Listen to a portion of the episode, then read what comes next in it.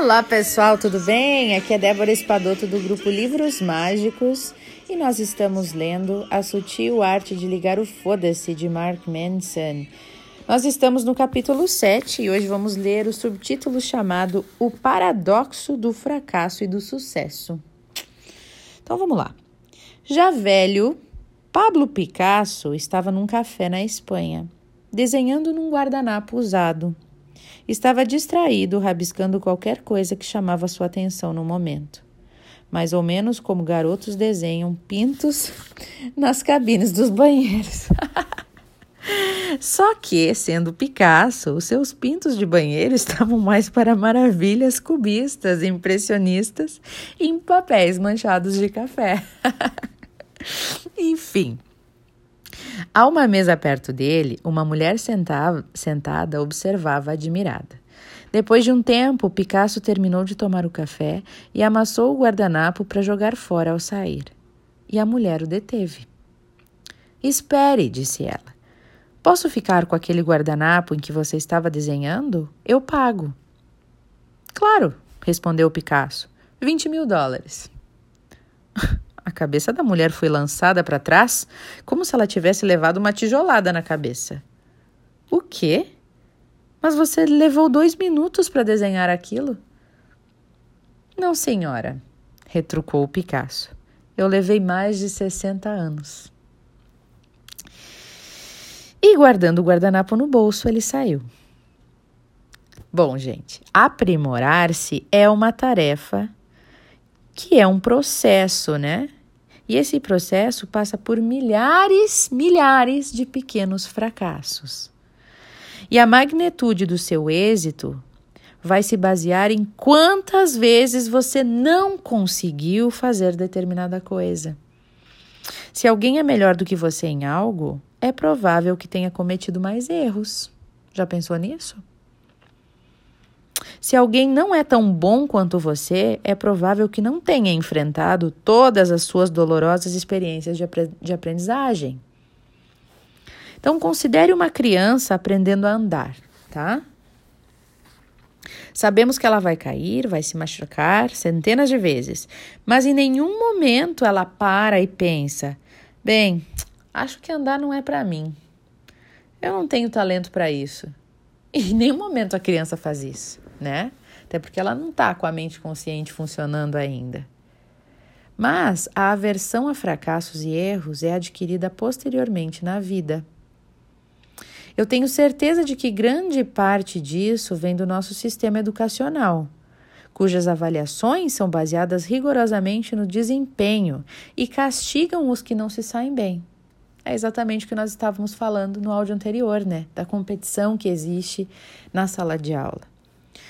Outra, outra grande parte desse problema são pais dominadores ou excessivamente críticos. E esse tipo de criação impede que os filhos errem por conta própria o suficiente e os pune por tentar algo diferente ou espontâneo, algo que não seja pré-determinado. Alguém já ouviu falar de pais assim?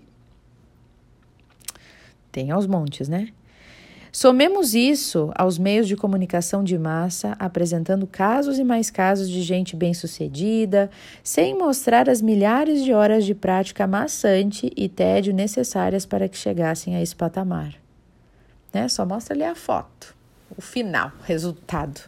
Ninguém mostra o, o processo, né? E em algum momento acabamos com medo de falhar, não é verdade? E isso é algo instintivo é, instintivamente nós estamos evitando inovar ou fazer aquilo em que somos muito bons. A gente acaba evitando fazer qualquer coisa que, podemos, que pode nos levar ao fracasso. E isso é limitador e sufocante. Só podemos atingir a excelência em algo se nós estivermos dispostos a falhar, gente. Se você se recusa a correr o risco, não está disposto a ser bem-sucedido. Hum. Grande parte do medo do fracasso surge por conta de valores pessoais muito ruins. Por exemplo, se eu avaliar a mim mesmo pelo parâmetro, tipo assim, ser amado por todo mundo, esse é meu parâmetro, né? Então a ansiedade é certa. uma vez que eu dependerei 100% dos outros para que isso aconteça. E é impossível agradar a gregos e troianos, não é, gente? não é mesmo, gente? Eu não estarei no controle disso. Assim, o meu valor estará à mercê do julgamento de terceiros. Agora, fazendo um parênteses meu aqui. É a mesma coisa que o meu parâmetro ser assim: olha, eu quero que todo mundo goste da minha leitura. Teve, tem gente que não gosta, tem gente que gosta, tem gente que não gosta da música que eu coloco no início, tem gente que não, não gosta da música que eu coloco durante. Então, assim, se eu meu parâmetro fosse que todo mundo, 100% das pessoas que ouvem meus áudios vão gostar e vão conseguir, vão continuar ouvindo, vai ser um parâmetro muito ruim e a minha ansiedade é certa, porque eu não consigo controlar isso. Então, eu desde o início já tô assim, quem tiver afinidade, quem quiser ouvir, vai ouvir porque isso é o que eu amo fazer, né? Então, se alguém quiser participar e, e ouvir os áudios, que maravilha, que mais conteúdo e mais conhecimento está sendo espalhado. Mas se a pessoa não quiser e sair do grupo, tá tudo bem. Não tem problema, ela não, não teve afinidade com o conteúdo. Eu não levo pro pessoal, né? Ou ela não gostou da minha voz e tudo bem, ela tem o direito né? Ou ela não gostou da música. Então, a gente tem que sempre pensar onde, como que a gente está criando nossos parâmetros, né, para definir o que, que é sucesso e o que, que é fracasso. Às vezes a pessoa quer aquele desafio mais difícil de todos, um negócio impossível, esse é o parâmetro, né? Aquela coisa assim, escalar o Everest. Se eu não escalar o Everest, não tá bom. Ah, mais ou menos isso, né? Então, grande. É, voltando aqui. Se em contrapartida eu decidir adotar o parâmetro ter uma vida social melhor, esse é o parâmetro, aí eu posso satisfazer, satisfazer o ideal de me manter em boas relações, independentemente da reação dos outros.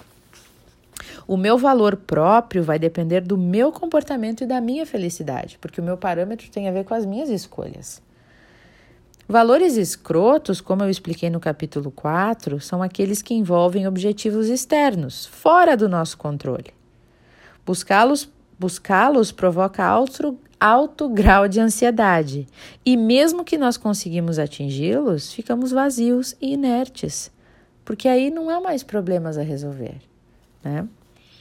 Valores melhores, como vimos, são focados no processo, algo como honestidade ao se expressar, que é um parâmetro que pode ser adotado em virtude do valor honestidade, né? Nunca termina, isso, isso é uma coisa que nunca se termina, a gente está sempre aprimorando, né? É um problema que precisa ser revisto sempre. Toda nova interação social e todo novo relacionamento trazem novos desafios e novas oportunidades para se expressar com sinceridade. Sempre há uma nova oportunidade para isso. Esse é um tipo de valor que é um processo contínuo e vitalício. Né? Se o seu parâmetro para o valor de sucesso é, pelos padrões comuns, né? E casa própria é carro bom, por exemplo. Então, e você passa 20 anos trabalhando para conseguir isso. Vamos supor que esse é o seu valor. Vou ter sucesso se eu tiver uma casa própria e um carro bom. Né? E quando você conseguir isso, não terá mais parâmetros a se guiar quando atingir a meta né? Isso são coisas concretas que acabam, né? E aí é bom dizer alô para a crise de meia idade, porque o problema que motivou a vida, que o motivou a vida toda, lhe foi tirado. Daí em diante não haverá como continuar crescendo e melhorando. Só que é o crescimento que gera felicidade, não uma longa lista de conquistas arbitrárias, arbitrárias. Nesse sentido, os objetivos convencionalmente adotados, tipo assim, fazer faculdade, comprar uma casa na praia, perder 10 quilos. Isso oferece um objetivo, sim, mas é uma quantidade limitada de felicidade. Porque você vai atingir o objetivo e aí tá, né? Chegou lá, e aí?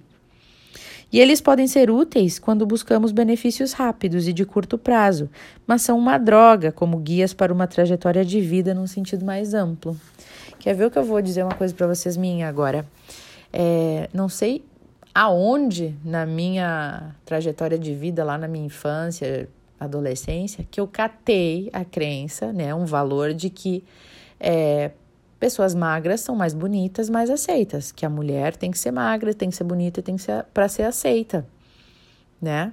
Então, a vida inteira esse é um valor para mim que agora eu venho tentando é, curar isso em mim para que não seja um norte para mim, porque sempre foi a coisa mais importante. E aí o que, que eu fiz na vida? Como ele diz aqui, perder 10, 15 quilos sempre é meu objetivo, meu, meu, meu valor. Aí eu vou lá, faço uma dieta, emagreço 10, 15 quilos, só que aí eu, eu não sei mais o que fazer, porque acabou o que eu tinha que fazer, acabou meu objetivo, acabou meu valor. Mas como assim? Eu até não sei mais quem eu sou. Eu meio que perco a minha identidade. E aí o que que o meu inconsciente faz?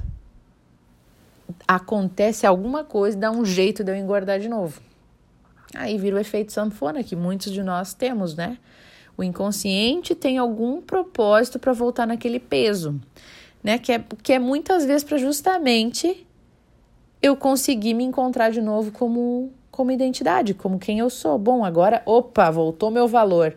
Emagrecer para ser aceita, né? Ser magra para ser aceita. Então, bom, eu começo de novo a trabalhar dentro do meu valor. Emagreci e pronto, perdi o valor, já não sei mais, já não sei mais quem sou. Entende? Por que, que é importante a gente ter valores que é, que não sejam tão concretos para resultados rápidos ou para uma coisa de conseguir assim material, né? Mas alguma coisa que a gente trabalhe no nosso ser, né? Então, para acabar aqui, Picasso foi prolífico por toda a vida. Viveu mais de 90 anos e continuou a produzir praticamente até morrer.